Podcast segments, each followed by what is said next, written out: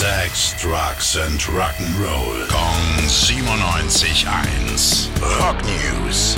Nach 23 Jahren, okay, das war's jetzt dann so langsam, haben Kiss letzten Samstag tatsächlich ihr allerletztes Konzert gegeben.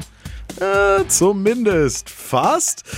Äh, war doch irgendwie klar, dass es das danach nicht komplett gewesen sein soll, oder?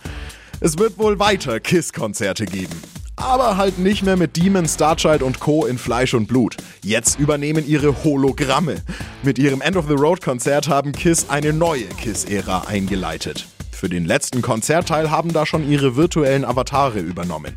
Mit Projektionen, Lasern, Nebel und Pyrotechnik wurde so eine virtuelle Live-Experience erzeugt.